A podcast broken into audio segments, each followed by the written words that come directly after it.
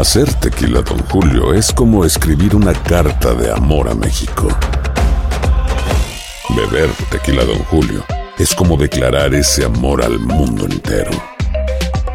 Don Julio es el tequila de lujo original, hecho con la misma pasión que recorre las raíces de nuestro país.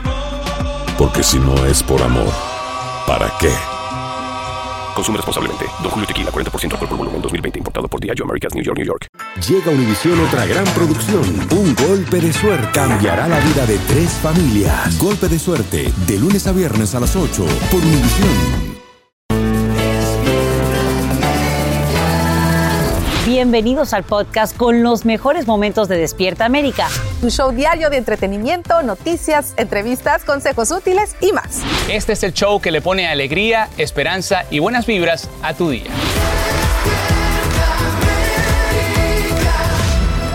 Buenos días, qué manera de despertar este lunes. Sí. Gracias por estar aquí con nosotros en nuestra casita y en su casita de Despierta América. Y despertamos con la histórica misión Artemis 1, el programa de la NASA que despega hacia la Luna. Ahí está, y a ti que nos ves a esta hora, venga la pregunta del día.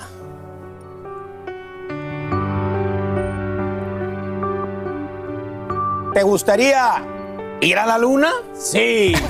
Yo vivo en la luna. Coméntanos a través de las redes. Estamos Está esperando tus comentarios. Y ahí está. Oigan, Ah, y- y los premios MTV Music Award dan mucho de qué hablar. Esta mañana Bad Bunny se llevó a uno y a una para el VIP. Bueno, vámonos de inmediato a Nueva York. Allí está nuestra Jessie, que no se perdió absolutamente nada. Puso Buenos bueno, días, ¿eh? Jessie. ¡Jessy!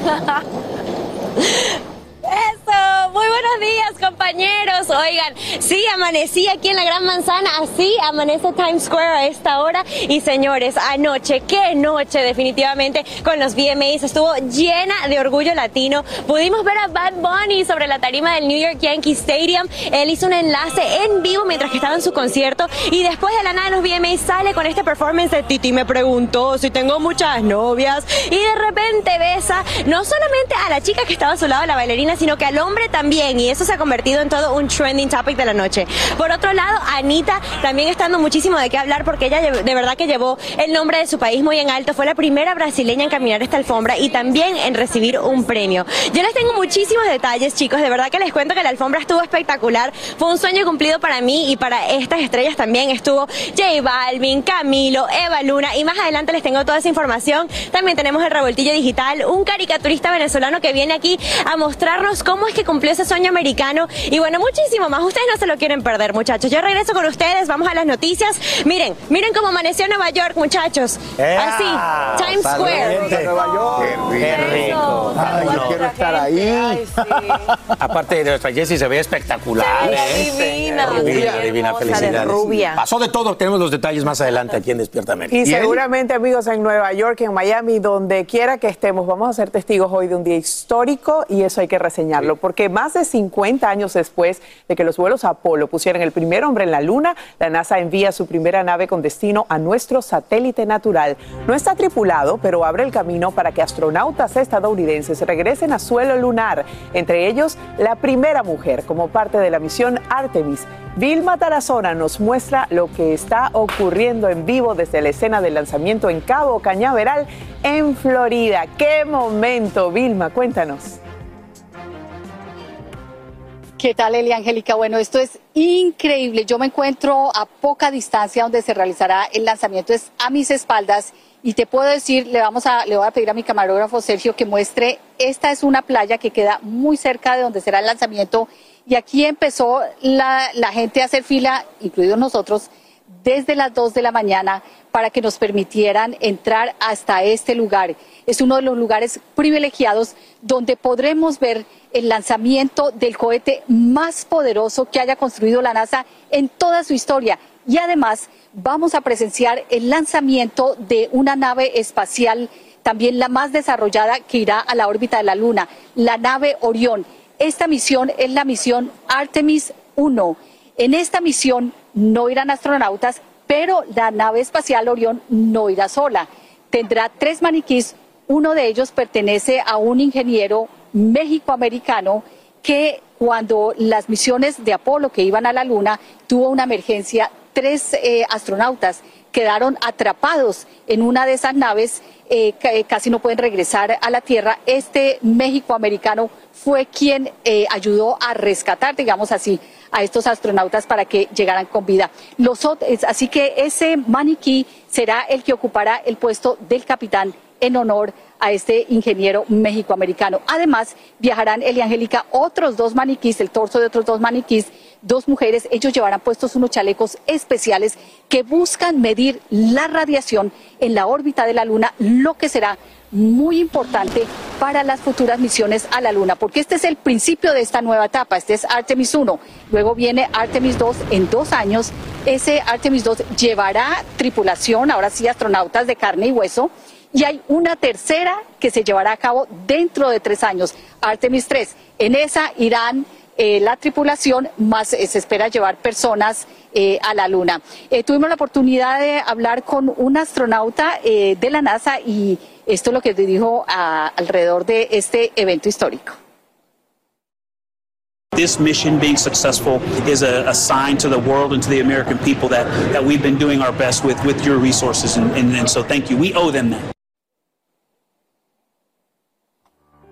Eh, bueno, la, eh, bueno, Angélica, estamos pendientes. Eh, al parecer hay un retraso porque cuando estaban llenando uno de los tanques de hidrógeno, que es el, combustible, tiene hidrógeno y oxígeno, le estaban poniendo hidrógeno, hubo un escape, entonces es posible eh, dice la NASA que haya un retraso. Todavía no nos han dicho exactamente cuánto tiempo. Nosotros de aquí, por supuesto, no nos moveremos y en el momento en que despegue el Orión, aquí estaremos. Regreso contigo a los estudios. Y nosotros esperamos ese momento como tú y además como todo el país, por supuesto, un momento histórico. Más de 50 kilogramos de recuerdos también va a llevar esa aeronave. Ya veremos qué es lo que ocurre. Gracias, Vilma, por este informe en vivo del Artemis 1 de Cabo Cañaveral.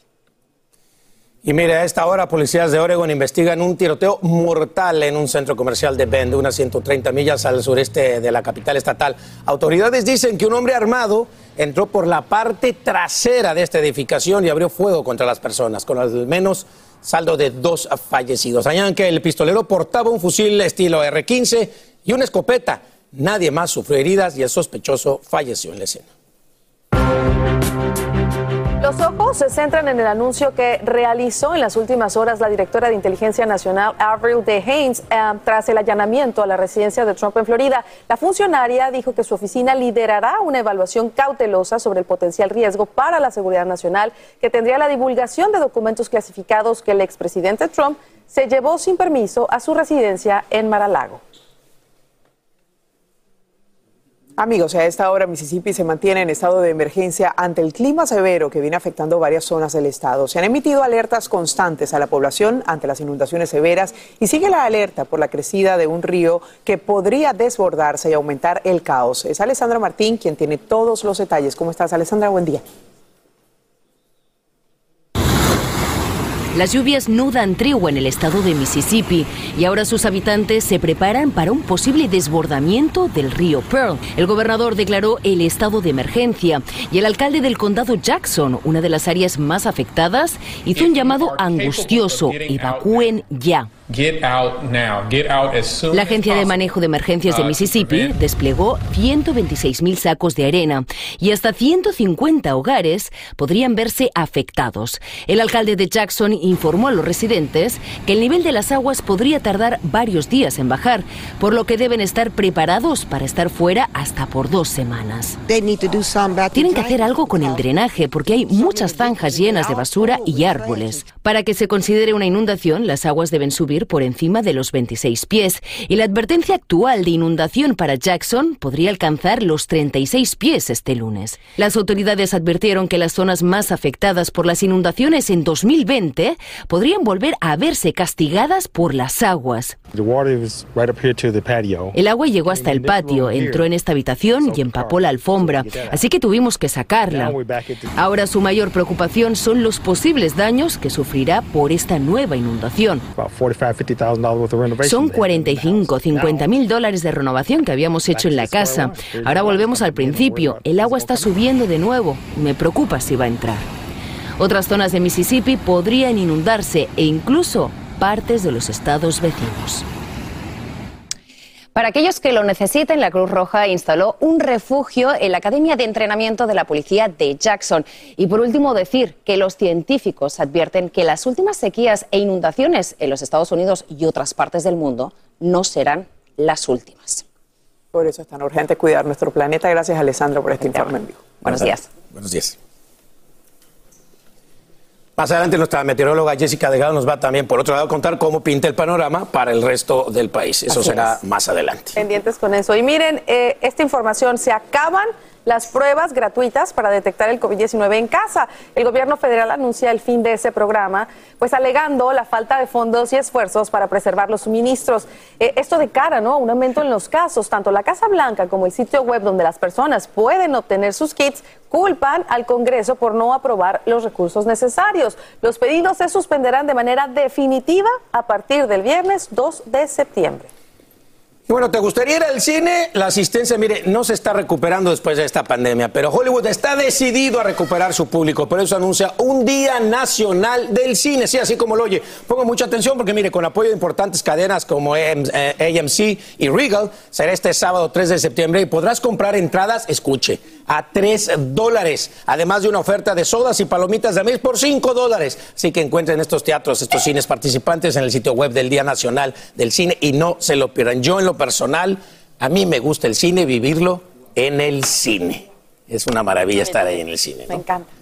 Y bueno, vamos, como lo prometimos, pues a ver cómo está el estado del tiempo, sobre todo viendo lo que está pasando allí en Mississippi. Yes, adelante. Así es, muy buenos días chicos. Estamos iniciando la semana con más precipitación para los estados de la Golfa, de la costa del Golfo y también para Mississippi, para Texas y para la Florida y específicamente el día de hoy donde se estará llevando a cabo el lanzamiento de la Termis 1. Observe cómo van a estar las condiciones del tiempo para las próximas horas mayormente nublado con una temperatura en el rango de los 70. A partir del mediodía comenzarán a brotar esos aguaceros y tormentas, así que en cuanto a las condiciones del tiempo, pues muy favorables para ese lanzamiento. Vemos que las precipitaciones a esta hora se limitan hacia el agua y para el mediodía es cuando ya van a estar entrando hacia partes de Merritt Island. Sin embargo, estamos monitoreando para este lunes la posibilidad de tiempo severo para el medio oeste y el área de los grandes lagos, vientos destructivos, granizo va a ser la amenaza principal, así que si usted conduce vehículos de perfil alto, mucha precaución porque en estos momentos estamos monitoreando la posibilidad de tiempo severo para partes de Chicago, partes de Indiana, partes de Michigan y también partes de Wisconsin.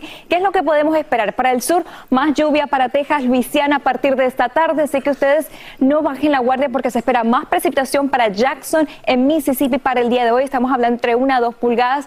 Estaremos esperando para los próximos días también un descenso temperaturas para Chicago debido al paso de ese sistema frontal que va a estar trayendo esta lluvia y también para el noreste del país. A partir de la semana entrante vamos a estar hablando de esta probabilidad de ascenso en temperaturas. Y chicos, vean estas imágenes, parece un sueño, pero es real. Este fin de semana comenzaron a circular imágenes de una nube arco iris o nube pileo, como se le conoce.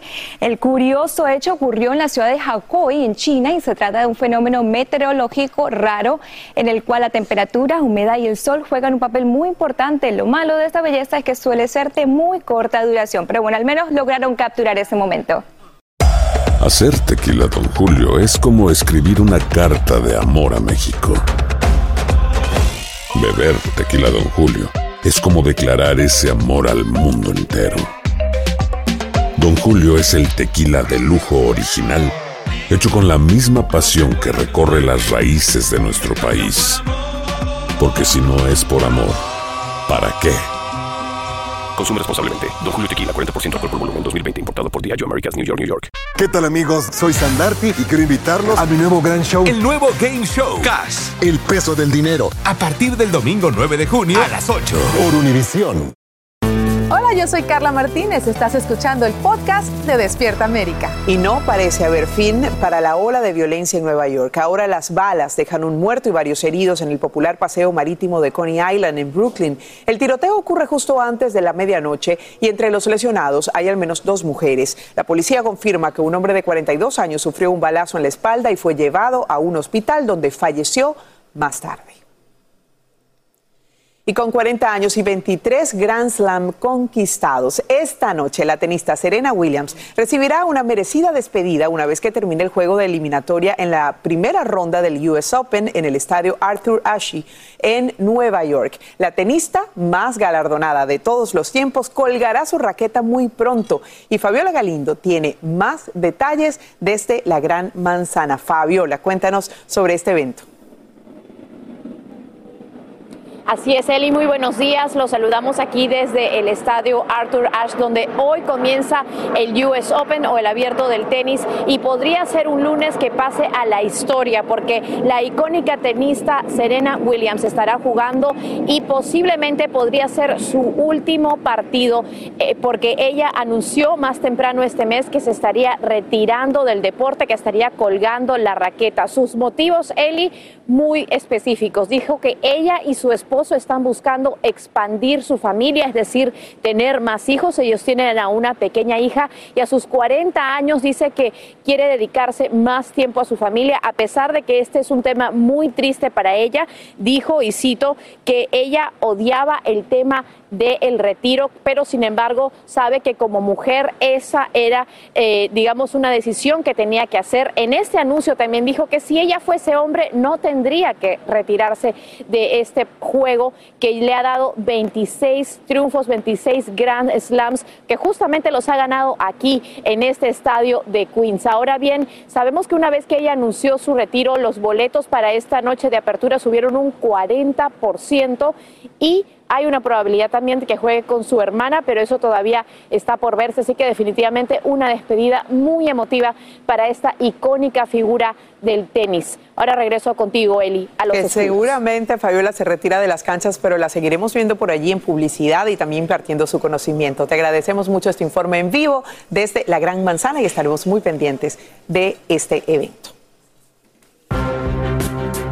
Y bajo custodia de la patrulla fronteriza se encuentran un niño de 18 meses y un bebé de 4 que fueron rescatados este fin de semana por un agente en Arizona. Dicen las autoridades que uno de los pequeños estaba llorando y el otro estaba inconsciente en el suelo. Los menores fueron llevados a revisión médica y por fortuna se encuentran bien y bajo custodia de migración. Y también a punto de morir rescatan a dos migrantes mexicanos extraviados en el desierto de Arizona. Ambos arriesgaron sus vidas en su lucha por el sueño americano, pero ahora lanzan una sombría advertencia para aquellos que emprenden la difícil travesía sin conocer en detalle el terreno por el cual van a avanzar. Oscar Gómez tiene sus testimonios desde Tucson, Arizona. Con los pies despellejados, deshidratado y con los riñones a punto de colapsar, fue como encontraron a uno de dos inmigrantes perdidos en el desierto de Arizona. Llevaban cinco días caminando. Las espinas. No, la verdad ya no podía. Ya no podía caminar ahorita que donde me recogieron, pues nada más se me iba ayudando mi hermano, pues ya no me podía mover mis pies. Respiraba bien, bien. Un paramédico que lo atendía dijo que sus riñones podían colapsar, por lo que le inyectaron suero para hidratar su cuerpo. Sí está, está peligroso, lo bueno que marcaron todavía les quedaba un buen tramo y luego sin agua y sin nada y perdidos. Ambos son hermanos, originarios de Puebla, México, y querían llegar a San José, California con sus primos, pero el desierto solo les permitió avanzar 40 millas al norte en la frontera de Sázabe, uno de los corredores más peligrosos para inmigrantes, donde muchos ya han muerto. Les cobran miles de dólares, les prometen que va a ser un camino fácil, pero en realidad estamos viendo los resultados en los lugares por donde los migrantes uh, caminan.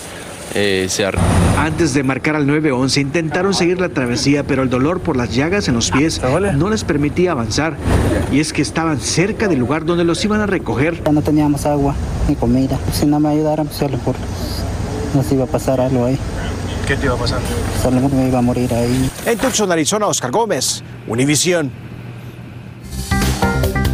En la cárcel amanece la modelo de OnlyFans, Courtney Clenny, luego de que una corte le negara la fianza. La estrella de las redes sociales está acusada de asesinar a su novio en un apartamento de Miami, Florida. Según investigadores, la mujer habría apuñalado a su pareja en el pecho durante un violento altercado entre ambos. Sus abogados alejan que lo hizo en defensa propia y que debería responder por homicidio involuntario y no por asesinato. Ya veremos cómo termina. Y amigos, en el Perú, un juez envía a prisión preventiva por 30 meses a la cuñada del presidente Pedro Castillo, acusada de integrar una supuesta red de corrupción. La investigación preliminar dice que Jennifer Paredes, de 26 años de edad, participaba en la entrega indebida de contratos de obras públicas y de lavado de activos, y que según la Fiscalía es liderada por el propio mandatario Castillo, quien, como saben, tiene inmunidad. Amigos, y tremenda sorpresa es la que se lleva un policía de Alabama cuando bajó del vehículo por unos minutos y al regresar, dos cabras se apoderaron de su patrulla. Una entró al vehículo y no quería salir ante la insistencia de la gente y la otra se paseaba tranquilamente sobre el auto. Por suerte, el oficial pudo convencerlas y regresó a sus funciones. Cabras policías. ¿Cómo, cómo, cómo sería una detención? Estás detenido. y bueno, aquí ya tenemos, amigos, a nuestra Jess Delgado. Jess tiene eh, un informe muy especial porque sabemos que la escasez no solamente tiene que ver con factores económicos, Jess. Así es, mi querida Eli. El cambio climático cada vez son más frecuentes, las sequías extremas, las precipitaciones excesivas y también el aumento de esas temperaturas. Y este cambio climático, observen este informe, el Programa Mundial de Alimentos de la ONU advirtió que en los últimos tres años se agravó la inseguridad alimentaria y que unos 345 millones de personas sufren una gravedad escasez de alimentos. Las causas principales son el cambio climático y el calentamiento global. Las regiones más afectadas son el Oriente Medio y el norte de África. Así que definitivamente ese mal tiempo continúa impactando no solamente a nivel local, sino también a nivel global. Ahora vamos a pasar con las condiciones del tiempo porque estamos vigilando el trópico. El Servicio Nacional de Huracanes tiene cuatro áreas de interés, pero la que más me preocupa es esta de color rojo que se encuentra muy cerca de las islas de las Antillas Menores y tiene un 80% de probabilidad de desarrollo para los próximos cinco días de desarrollarse pudiera convertirse en una depresión tropical con el nombre de Daniel y si no se desarrolla antes del miércoles, entonces sería el tercer año que en un agosto no se registra un ciclón tropical. Ahora, la precipitación continuará hacia el sur del país, hacia partes de Texas, Florida, hacia el centro, hacia partes del medio oeste, Chicago, Detroit y Michigan, donde la posibilidad de tiempo severo, vientos destructivos, granizo, va a estar presente durante horas de la tarde y noche. Más lluvia para Texas y Luisiana, es lluvia que necesitan este sistema frontal que va a estar impactando con tiempo severo el día de hoy el medio oeste se dirige hacia partes del medio Atlántico y hacia partes del noreste del país. A partir de mañana, ¿cuánta lluvia vamos a recibir? Entre 1 y 2 pulgadas hacia el medio oeste, hacia el noreste del país, entre 1 y 2 pulgadas hacia el sur de Texas. Vamos a estar hablando entre 1 y 3 pulgadas. Así que hasta aquí la información del tiempo. Mucha precaución. Nunca cruce caminos inundados. Chicos, vuelvo con ustedes. Muchachos, Qué que nos manden nuestras historia. caricaturas también, ¿no? Claro, Nosotros, ¿no? claro, que nos ah. las mande, así Una caricatura bonito. y con un bate de béisbol, En una pelotita de fútbol. beisbolísticos, la sacaste de jonrón, La papá. sacaste del- La sacaste del parque. ¡Vámonos, mi Lindsay! Vámonos, que aquí espantan, dicen por ahí. Comenzamos con la jornada 11 de la Liga MX. Y hablando de espantos, al que le metieron muchísimo miedo fue el mismísimo Diablo. El le pasaron Diablo por se le apareció al Diablo. Al Toluca. Pachuca, ¿qué Pachuca con Toluca, muchachos? 4 a 1. Le terminó pegando 4 a 1. el equipo de los Tuzos. Vámonos. ¿Continuamos? Sí. Sí. sí. Sí, pare, pare. No, no. Por su parte, Santos goleó 4 a 1 también Oye, al Atlético Santos de San bien, ¿eh? Luis en duelo de la décima primera jornada ahí, también pasándole la plancha. Los Santos pusieron a todos de cabeza y terminaron ganándole al Atlético de San Luis. Escuchen, atención, el Real Madrid. El Real. Madrid está que no cree en nadie. Benzema marcó su primer doblete de la temporada. deja de meter goles Oye, este. pero mantienen el ritmo de la temporada pasada al final, en los ¿Y últimos minutos. Barcelona qué tal? Anda también, Lewandowski. también, Lewandowski. Anda muy bien por ahí, con un par de golazos. Terminaron aplastando 4 a 0 al Real. El Real Valladolid. Me gusta porque Y me Rafinha y quedaron Dembélé dos también jugaron segundos, muy bien. señor productor, Primera por vez favor. en tu vida desde que llegaste a Wow. este programa, bienvenida eres. Llegaste. Es que me prometió que ahora van a ser 10 minutos deportivos. haciendo si muy lo bien hacía. la clase. 10 minutos de por- Ahora ahí les va esta. Este está de agasajo. Mire, una tarjeta, sí, una tarjetita así, chiquita, chiquita. De béisbol de Mickey Mantle, se de- que era, databa, ahí está, es esa. De 1952 se vendió por la asombrosa cantidad de 12 millones 600 mil eh, dólares la madrugada de este domingo, este fin de semana. La venta convierte esta tarjeta en el coleccionable deportivo más valioso del mundo. Le ganó por mucho a la camiseta de Maradona Totalmente, del no, gol. y a o sea, muchas es otras. una locura. Siete series Oye. mundiales, ganador Es de la increíble. triple corona con los Yankees de Nueva York, un histórico Pero- de los bombarderos del Bronx. Y fíjense. Pero ahí les va la historia de esto. Señor, señora, póngame mucha atención porque esto es importante. Esto tiene una historia. Durante esta pandemia, durante esta pandemia, la gente que estaba más tiempo en su casa se dedicó a buscar en sus sótanos y en sus bodegas las cosas que tenía desde hace mucho tiempo. Estas personas han ido encontrando estas estampitas o estos cómics o estas cosas sí. coleccionables y los están metiendo en eBay. Hay un auge, hay un auge por estas cosas increíbles. Así que yo le recomiendo, en serio, que busque ahí entre sus cosas escondidas. Capaz que se puede hacer millonario como este señor. Tenía 75 años el señor. Dice que no, 12 podía millones, creerlo. pero algo- alguna, alguna piecita de oro, monedas. A mi papá, estampas, mi papá que tiene ahí una colección de Joy DiMaggio por ahí guardada. Sí, Búscala, viejo, por sí, favor. hay que buscarlo. Bueno, Aloha mamá, ¿dónde andas? Seguro de compras. Tengo mucho que contarte. Hawái es increíble. He estado de un lado a otro con mi unidad. Todos son súper talentosos. Ya reparamos otro helicóptero Blackhawk y oficialmente formamos nuestro equipo de fútbol. Para la próxima te cuento cómo voy con el surf y me cuentas qué te pareció el podcast que te compartí, ¿ok? Te quiero mucho. Be All You Can Be, visitando goarmy.com diagonal español.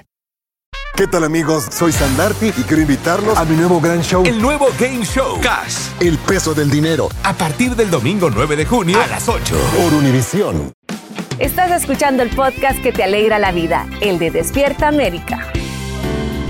Bueno, esperamos que estén teniendo una mañana muy feliz en compañía de nosotros aquí en Despierta América y les tenemos noticias de José Alberto El Güero Castro y todo su equipo de producción. Presentaron la telenovela Corona de Lágrimas 10 años después. Diez años después, imagínense, en este importante evento para el productor estuvieron presentes dos de las mujeres más esenciales de su vida, sus hijas Fernanda y Regina. Así es, y como estaban ahí, quisimos hablar con ella y nos platicaron precisamente lo mucho que admiran a su papá, especialmente la fortaleza de su mamá, Angélica Rivera, la gaviota. La gaviota. Las hijas de José Alberto El Güero Castro acompañaron a su papá a la presentación de Corona de Lágrimas y ahí aprovechamos para cuestionarles cómo pasaron la difícil época de ser parte de la presidencia de México. Obviamente nos han llegado a lastimar, el hate ha sido brutal. Yo siempre he dicho que todo el odio es un reflejo que tienes de ti mismo. Entonces es muy importante también entender eso. Obviamente llega un punto que es muy cansado y también me duele mucho a nivel de humanidad que una persona sea capaz de poder lastimar a alguien así por sus creencias o comentarios porque es muy fácil atacar a alguien desde la comodidad de, de tu sillón. Regina Castro, la menor de las tres hijas del productor y Angélica Rivera, dijo, Las críticas siempre son algo que, que la gente mala va a hacer o- y al final es algo que te refleja de ti mismo y al mismo tiempo te acostumbras y al final tú sabes lo real que eres y la persona que eres y no te debería de afectar.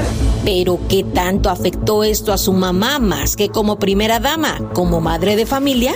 Y ella es la mujer más fuerte que yo conozco en toda mi vida. Yo he visto llorar a mi mamá, pero en las novelas, siempre.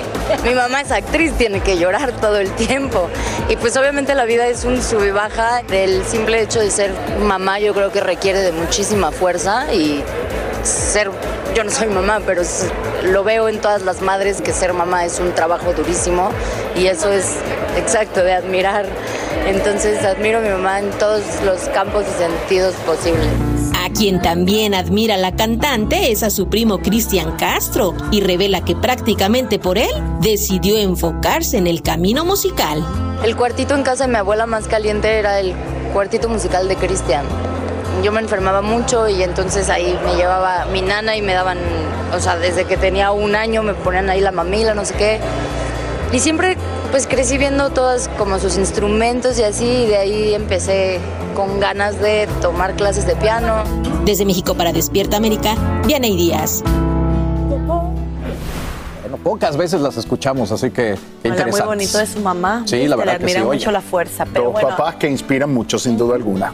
Oigan, miren, tenemos que contarles que nuestro querido amigo, el amigo de esta casa, Carlos Rivera, está de luto. El cantante, él se encontraba en España este fin de semana, pues recibió eh, la noticia del triste fallecimiento de su papá, José Gonzalo Gilberto Rivera, definitivamente su fan número uno. Ay, sí, fue el presidente municipal de Huamantla, De donde es originario, Salvador Santos. Él dio a conocer pues esta noticia a través de sus redes sociales. Así es, el diario del Sol de Tlaxcala afirmó, citando fuentes cercanas a la familia Rivera, que el padre de Carlos habría sufrido un ataque al miocardio y según relatan, un personal médico acudió a atenderlo, pero lamentablemente no pudieron salvarle la vida. No sé si ustedes lo recuerdan, pero en mayo del año pasado, Carlos Rivera vivió momentos de incertidumbre ya que su papá tuvo COVID. En aquella ocasión, pues le fue muy difícil verlo hospitalizado.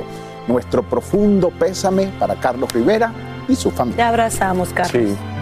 Amigos, y esta mañana altos funcionarios de inteligencia confirman que hay una evaluación en curso sobre potenciales riesgos para la seguridad nacional de los documentos recuperados durante la redada en Maralago. Esto mientras la preocupación por las amenazas contra los archivos nacionales a raíz justamente de los ataques lanzados por el expresidente Trump tras el allanamiento. Es Edwin Pitti quien tiene lo último en vivo desde Washington DC te saludamos con mucho cariño. Esto pique se extiende, Edwin.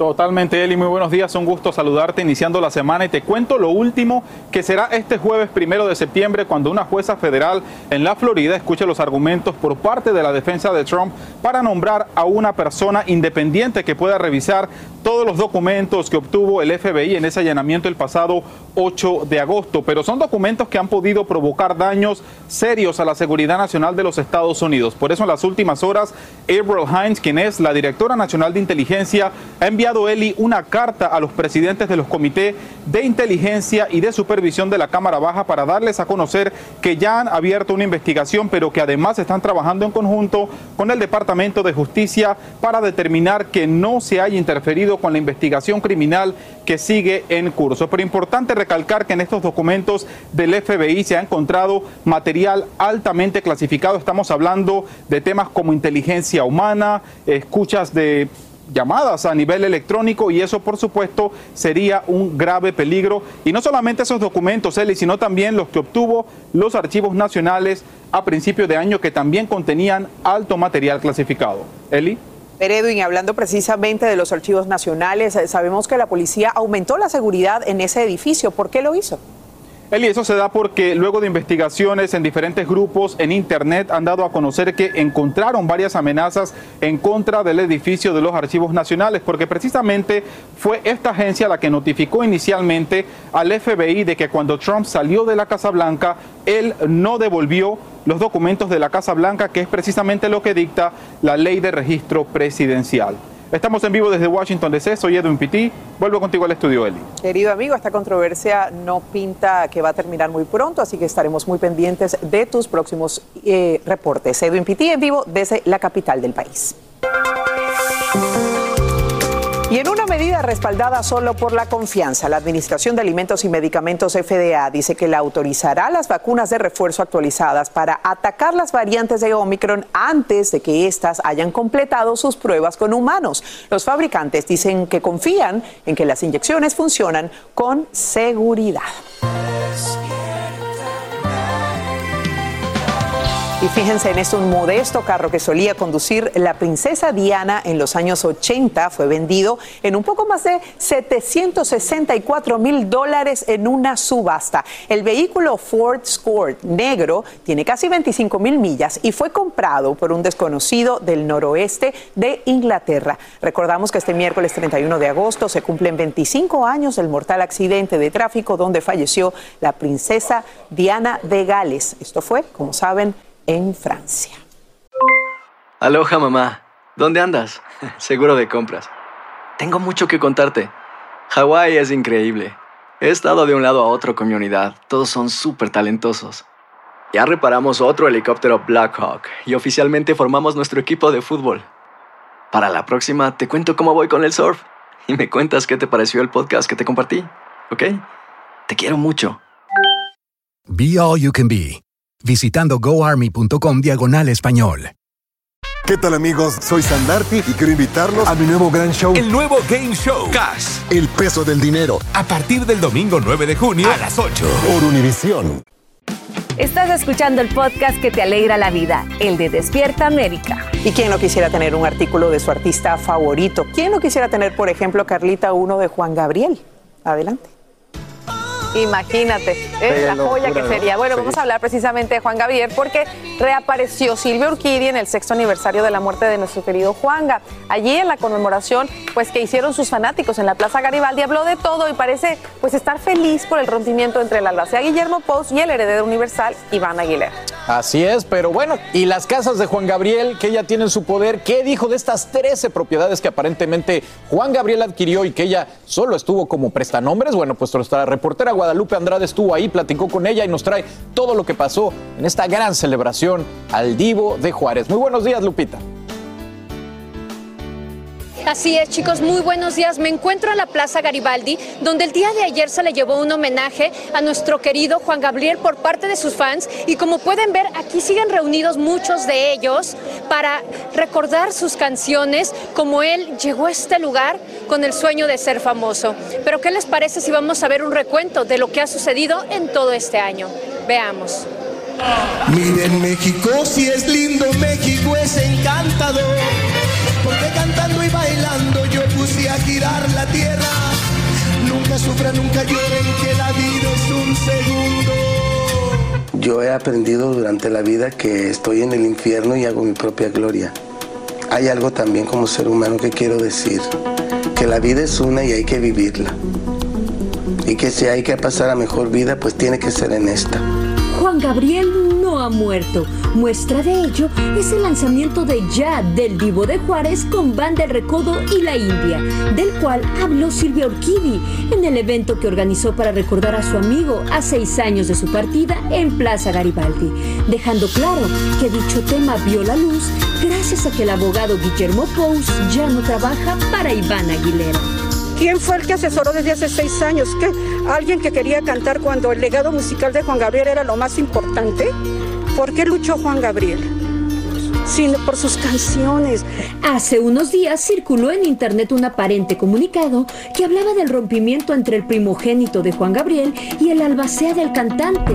El día de ayer finalmente el abogado Pous posteó que en efecto la relación con el intérprete de Querida había finalizado. Sin embargo, a finales del 2021, Joan Aguilera, los cuatro varones que procreó con Laura Salas, provocó un escándalo en su familia al ser arrestado en Florida por atacar a su propia madre. Pero para escándalos los que ha provocado entre los Aguilera, Alberto Aguilera, mejor conocido como Junior, de quien Urquidi asegura que sigue prófugo de la justicia estadounidense. Pues a ver, ya estaba boletinado. Creo que ustedes escucharon algo. Son cosas muy delicadas que yo no, no quisiera ahondar, pero él traía ya otras demandas, ya traía otras situaciones de cuando estaba en Juárez. Pero, ¿qué dijo Silvia de las 13 propiedades que, según el abogado de Guillermo Pous, debía regresarle a los hijos de Alberto Aguilera? Miente, miente, mija. Yo no tengo ningún problema. Esto no está en una sucesión testamentaria. O que usted, eso que dijo el licenciado Pous, que yo había hecho un documento para regresar las propiedades, miente. Y me falsificaron firmas, se lo sabe. Que hace cinco meses dijo que en cinco días me quitaba las propiedades. ¿Y dónde están? Yo no he recibido notificaciones, las casas siguen bajo mi, mi ¿cómo se para mí? Porque yo las compré, mija. Con música y alegría transcurrió Juan Gabrielísimo, el evento que se llevó a cabo en Ciudad Juárez, lugar que vio nacer a Juan Gabriel como artista. Y nos recordó que ese fervor solo una leyenda de la música lo puede causar. Enalteció la- el nombre de nuestra ciudad, entonces qué bueno que se le reconozca. Pues ayudó mucho a la gente y pues aquí están las cenizas de él, aquí junto con los de la mamá. Yo viví en España y cuando estaba en España todo el mundo me cantaba el Noa Noa y me hablaba de canciones de Juan Gabriel como un ícono de la ciudad. Pero la polémica seguirá rodeando el legado del cantautor, además de la presencia de la hija de Yolandita, empleada de confianza del Divo, quien clama justicia a Iván Aguilera. ¿Ocurrirá? Estamos preguntándonos ahorita en su fallecimiento, ¿dónde están? Fueron 27 años de vida junto a él. Es el papá que nunca tuve. Es, para mi mamá fue muchísimo y le pido a Iván, en, en medio de ustedes, y al señor Salas, que le hagan justicia a mi mamá, porque se fue muy triste del amor, de la, de la manera en que la corrieron. Nunca la indemnizaron Como pueden ver, nuestro Juan Gabriel no se olvida. Pero chicos, los dejo con este video que salió hace unos días, donde por primera vez podemos ver a Juan Gabriel al lado del recodo con este tema que se llama Ya. Gracias a la tecnología lo podemos ver en este escenario. Regreso con ustedes al estudio. Y señor, y a todos los que están pendientes de esta noticia, amigos, porque es un hecho. Hace instantes la NASA cancela el lanzamiento del Artemis 1 debido a fugas de combustible. Como te informamos aquí en Despierta América, la Agencia Espacial, bueno, planeaba lanzar hoy su nuevo cohete lunar que impulsaría la nave no tripulada Orión en vuelo hacia la Luna. Vilma Tarazona tiene los detalles en vivo desde Cabo Cañaveral, Florida. Adelante, Vilma, ¿y hasta cuándo vamos a tener ahora que esperar? Ay.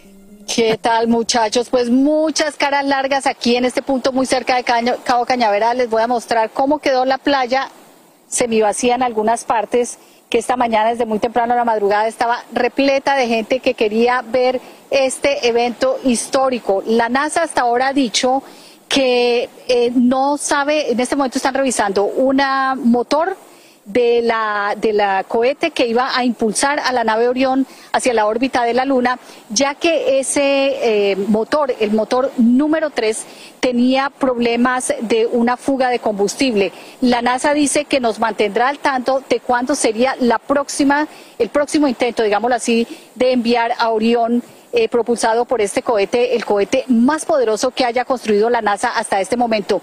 Inicialmente se había dicho que si algo sucedía, la próxima ventana sería este viernes y si no el lunes y si no el próximo año. Pero ojo, no sabemos qué tan serio y grave es ese problema con el motor número 3 y con esa fuga de combustible. Así que, ni modo, ¿no? Nos toca seguir esperando a todos, a ustedes y a nosotros. Eh, sigo con ustedes allá en los estudios. Así es, vamos a seguir esperando y veremos si 50 tenemos la años suerte, después, ¿verdad? más de 50 años después, llegando a la Luna y bueno, y es increíble cómo la tecnología ha avanzado y aún así, ahí está, hay fugas de ah, combustible, hay problemas. Bueno, ojalá no haya tantos problemas para que podamos ver ese momento histórico. Pero seguimos con más porque el estadio de los Dodgers de Los Ángeles recibe hoy a una multitud y no precisamente para un juego de béisbol. Miren, más de 2.000 personas recibirán la ciudadanía y además habrá un merecido reconocimiento Buenos. para Fernando Valenzuela, una leyenda del béisbol mexicano y de las grandes ligas. Eh, uno de los mejores. Juan Carlos González está en vivo desde Los Ángeles con los detalles de esta gran celebración, porque es una celebración tanto la ciudadanía como el buen Fernando Valenzuela. Juan Carlos, ¿cómo no? Así es, ¿qué tal? Buenos días, gusto en saludarles aquí justamente en el estadio de los Dodgers de Los Ángeles, es donde se llevará a cabo esta ceremonia de ciudadanía, donde 2.100 personas prestarán juramento y se convertirán en ciudadanas justamente de los Estados Unidos. Ahora, el invitado de honor es Fernando Valenzuela, el oriundo de Choaquila, Sonora, del Estado mexicano de Sonora. Él recibirá el Outstanding Americans by Choice Recognition. ¿Qué se trata este? Bueno, es un reconoc- reconocimiento que se las da a las personas naturalizadas que han hecho contribuciones significativas a la comunidad. Y es que hay que recordar que en el año 2015 el presidente, el entonces presidente Barack Obama, nombró a Valenzuela como embajador presidencial para la ciudadanía y la naturalización. Él se encargaba justamente pues de promover la ciudadanía, la naturalización de las personas, obviamente que ya tenían la residencia permanente. Ahora aquí el día de hoy hay personas principalmente de México, El Salvador, las Filipinas, Irán, Guatemala y China. Estas son las personas que pues estarán adquiriendo el día de hoy la ciudadanía estadounidense y qué mejor que hacerla justamente de la mano prácticamente de el toro de Choaquila, Sonora, Fernando Valenzuela. Por mi parte es todo. Regreso ahora con ustedes al estudio. Y bueno, te agradecemos mucho ese informe, Juan Carlos, en vivo desde Los Ángeles. En las últimas horas, el presidente de México, Andrés Manuel López Obrador, asegura que familiares de los 10 mineros atrapados en Coahuila aceptan el plan de rescate que tardaría varios meses. Además, el mandatario dice que ya pidió recursos para indemnizar a las familias. Como te informamos aquí en Despierta América, AMLO afirma que especialistas de Alemania y Estados Unidos propusieron una estrategia para recuperar los cuerpos en unos 11 meses. Caray, bueno. Pena que esto sea así. Qué pena, sí, así es. Bueno, a esta hora una nueva caravana de migrantes atraviesa territorio mexicano. Bueno, la integran al menos 1.200 indocumentados de diferentes nacionalidades. Ellos salieron desde Tapachula con destino hasta Oaxaca. Bueno, el grupo planea solicitar documentos migratorios que les permitan continuar rumbo a la frontera estadounidense, como nos explica Eduardo Meléndez en vivo desde la Ciudad de México. Buenos días, Eduardo. Hola Carlita, Eliangélica, Alan, amigos de Despierta América, todos muy buenos días. En efecto, es que la problemática en el punto migratorio de Tapachula, Chiapas, es tal que, bueno, carecen de alimentación, carecen de hospedaje, han tenido que pasar días y días esperando este permiso para transitar de manera legal por México, que cerca de 700, 800 migrantes iniciaron esta nueva caravana con destino al punto migratorio de Oaxaca. No pueden aguantar más tiempo, así que decidieron iniciar este camino. Importante destacar que, bueno, ellos lo que están pues evitando o tratar de evitar es la pobreza, la inseguridad en sus países. Por eso decidieron arriesgarse y cruzar la República Mexicana e intentar llegar a la frontera. Escuchemos por qué lo hacen los hermanos centroamericanos. Hay, hay, hay, hay, hay, un, hay una crisis política, económica, social. Este, un sueldo no te llega a 10 dólares mensual, con eso no vive nadie, con eso la salud está deteriorada. Ellos se persinaron, hicieron oración y avanzaron, pues en ese trayecto que se estima es de cerca de 30 millas a una temperatura de unos 96 grados Fahrenheit, así que pues bastante caluroso este trayecto que van a realizar. No quieren problemas, no quieren conflictos, ellos lo que quieren es su permiso legal. Escuchemos a otra de las migrantes un permiso que nos avale, que sí podemos transitar, de nada sirve tener un permiso y entonces nos lo rompan, nos regresen, nos metan presos nuevamente y todo eso.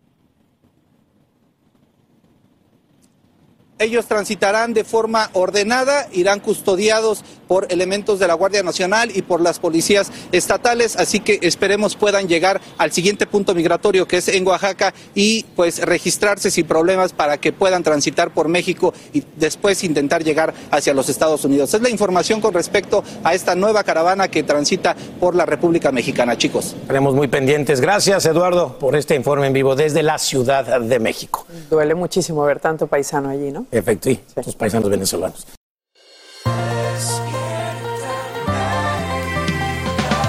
Como les informamos en Despierta América, fugas de combustible obligan a cancelar el lanzamiento del nuevo cohete de la NASA. Ahora, la misión Artemis 1 se aplazaría hasta el próximo viernes. El plan es impulsar la nave Orión y ponerla en la órbita lunar. Y para entender la importancia de este vuelo y las consecuencias de su aplazamiento, conversamos a esta hora con el astronauta retirado José Hernández. Él está en vivo desde Stockton, en California. ¿Cómo está? Muy buenos días.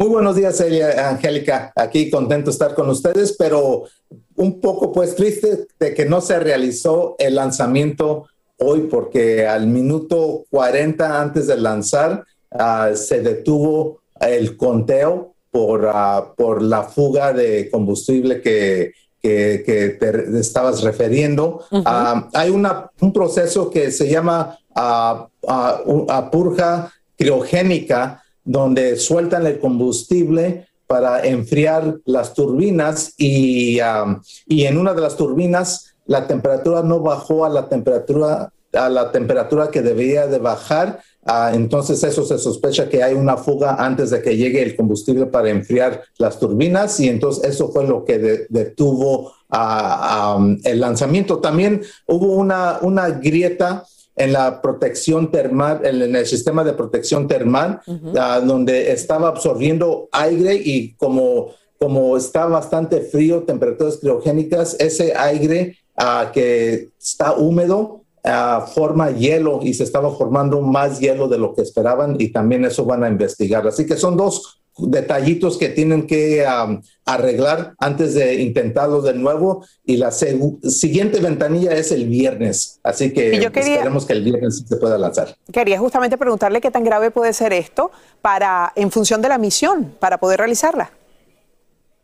Pues bastante, cuando hay una fuga de combustible es para preocuparse porque entonces um, si recuerdan eh, el accidente de Colombia, Uh, fue algo uh, catastrófico, ¿verdad? Una falla catastrófica y entonces uh, se puede perder la tripulación, el cohete. Obviamente este es el primer lanzamiento de ese sistema de lanzamiento Artemis y, y no va tripulado. Este es el vuelo de certificación para si todo va bien. Entonces el seg la segunda misión sí va a ir tripulada y esta va hasta la luna y regresa y va a estar aproximadamente de 26 a 47 días en el espacio.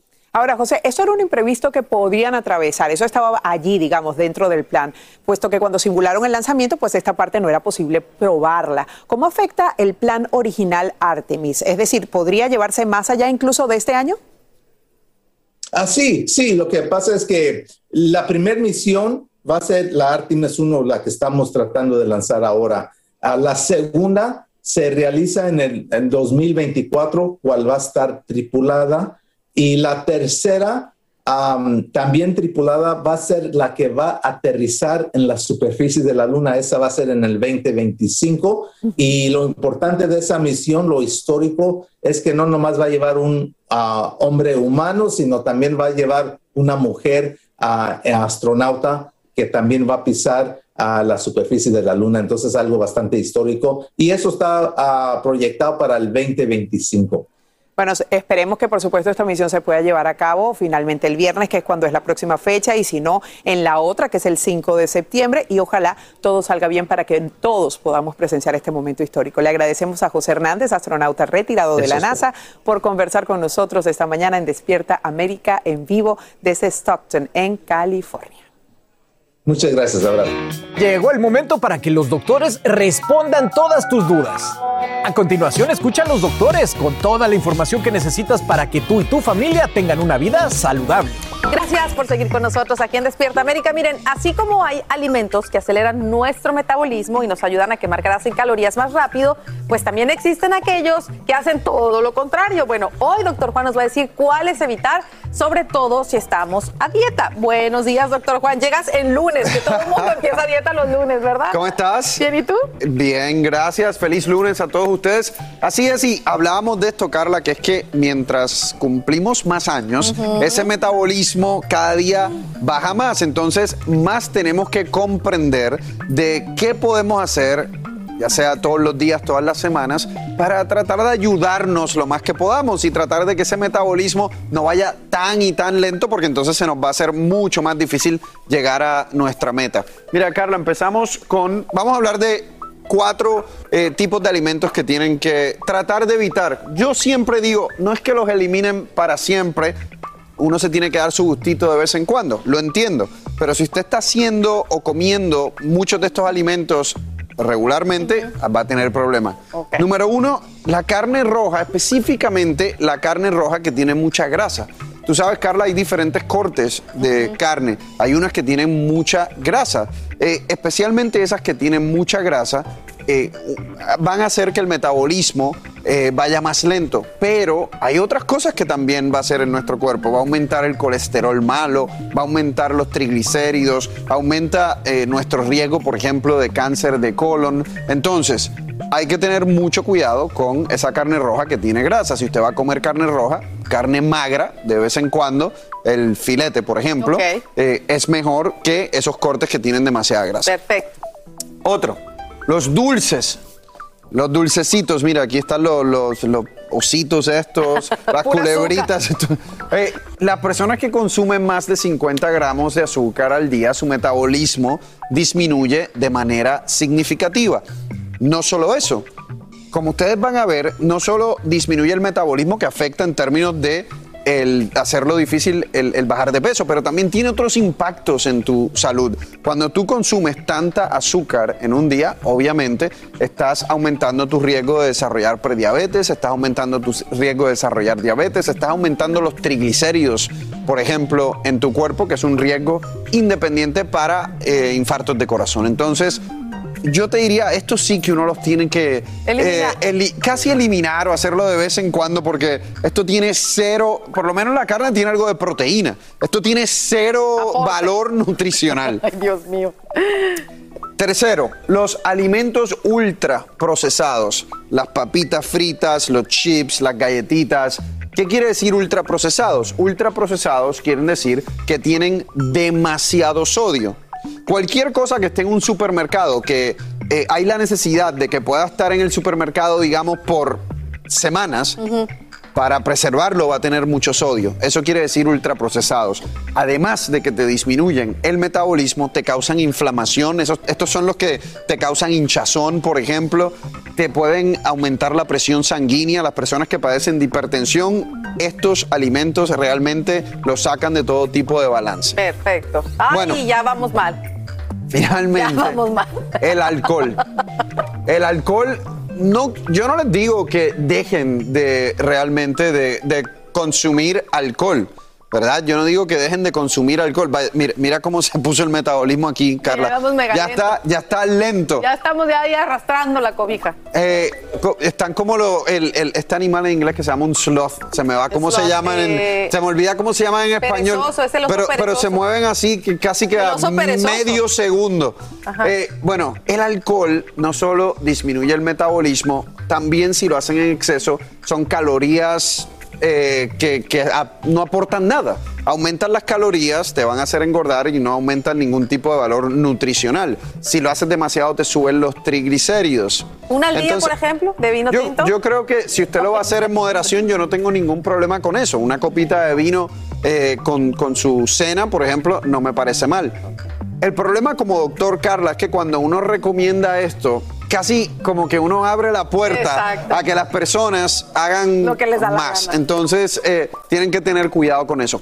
Aquí ya le estoy haciendo trueque a mi querido doctor, que me cambie un botecito de Metaboost. por- a ver, porque verdad estoy pensando. Oye, bueno, vámonos con las preguntas de nuestra gente. Esta la envía Chavarría-Ana y dice así: Hola, doctor. ¿Qué sería bueno tomar para la menopausia? Gracias. Híjole, Ana, yo creo que esta va a caerle bien a todas. Ya, miren, lo primero, lo primero que les voy a decir es que con su ginecólogo, su ginecóloga, asegúrense de medir las hormonas, ¿no? De, de poder tener una definición objetiva de que ya está en ese proceso de perimenopausia y menopausia. Su doctor le va a poder ayudar viendo esos resultados de laboratorio y te va a decir, mira, estás, eh, estás o no estás o estás cerca. Eso es lo primero. Luego, dependiendo de cómo sean sus síntomas, si, hay una mujer que tiene síntomas severos de menopausia, debe tener una conversación con su doctor sobre reemplazo hormonal. ¿Cuáles son los beneficios y cuáles son los posibles riesgos? Desde el punto de vista de algo natural, si usted quiere tratar algo natural, les recomiendo el maca. El maca es una raíz peruana que se ha demostrado que puede modificar los niveles de estrógeno. Acuérdense que menopausia es una disminución en el estrógeno. El maca puede regular esos niveles de estrógeno hasta cierto punto. No es un reemplazo hormonal como los que te recetan, obviamente. Es algo natural que te puede ayudar, pero siempre es bueno tener esa, esa conversación con, con el médico. Lo otro que también les puedo recomendar, además del maca, es el ashwagandha. ¿Por qué? Porque parte de lo que puede suceder en una mujer que está pasando por la perimenopausia o menopausia son cambios en el estado de ánimo.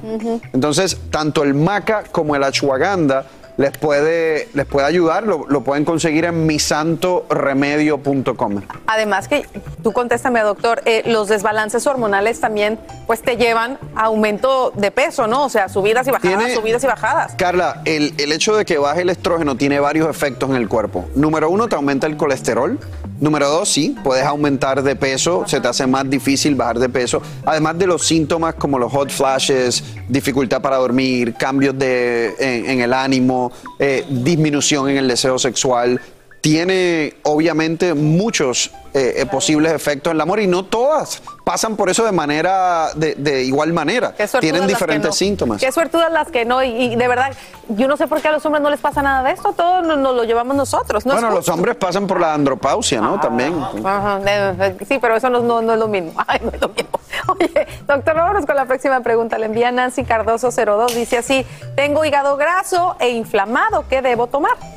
Eso es algo muy común en la comunidad hispana. Muchísimas personas tienen hígado graso y no lo saben. Eso por, la, por el sobrepeso, por la dieta alta en carbohidratos, por la dieta eh, alta en alimentos procesados, por no hacer ejercicio. Entonces, lo primero que tienen que tener en cuenta es un cambio en el estilo de vida. Una buena dieta, hacer ejercicio, mantener un peso ideal. Para la inflamación, porque la grasa en el hígado causa inflamación. Para la inflamación en el hígado, ojo, no hay un medicamento recetado todavía que se hayan inventado para eso. Una de las cosas que puedes tratar de manera natural es el nopal. El nopal tiene un efecto antiinflamatorio en el hígado. Además, el nopal obviamente te ayuda por la fibra que tiene y la proteína que tiene, te ayuda a controlar mejor el azúcar en sangre. Así termina el episodio de hoy del podcast de Despierta América. Síguenos en Euforia, compártelo con otros, públicalo en redes sociales y déjanos una reseña. Como siempre, gracias por escucharnos.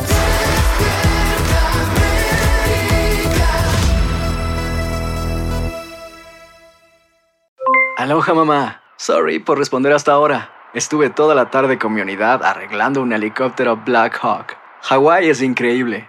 Luego te cuento más. Te quiero. Be All You Can Be, visitando goarmy.com diagonal español. ¿Qué tal amigos? Soy Sandarti y quiero invitarlos a mi nuevo gran show. El nuevo Game Show. Cash. El peso del dinero. A partir del domingo 9 de junio a las 8. Por Univisión.